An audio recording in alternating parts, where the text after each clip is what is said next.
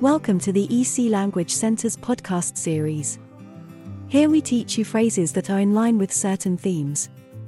You will hear first the sentence in your own language, then it will be repeated twice in English. This gives you a chance to repeat the phrase and have a bit of practice. There are 10 phrases in each episode. Phrases for buying tickets.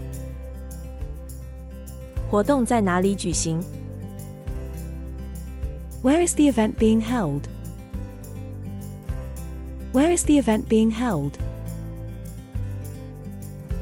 附近有车站吗？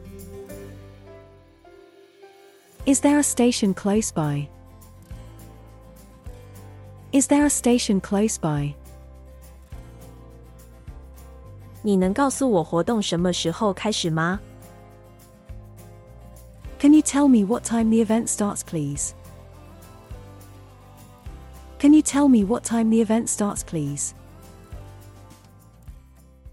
你还有票吗？ Do you still have tickets available? Do you still have tickets available? 票要多少钱？ How much are the tickets? How much are the tickets? 有任何额外费用吗？ Are there any extra costs?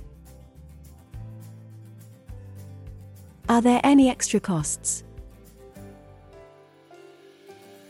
请问我可以要两张票吗？ Please, can I have two tickets? Please, can I have two tickets? 我不能参加活动，可以退款吗？ Can I have a refund as I can't go to the event?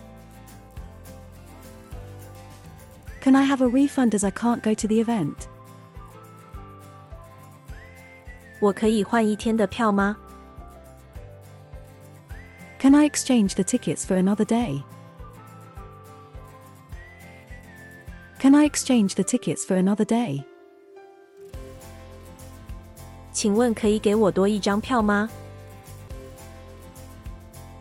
Can I have one extra ticket, please?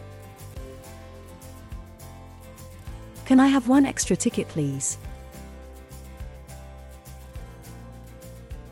If you have enjoyed this podcast, please follow us to hear more in the series. Visit www.ecenglish.com for a list of our courses.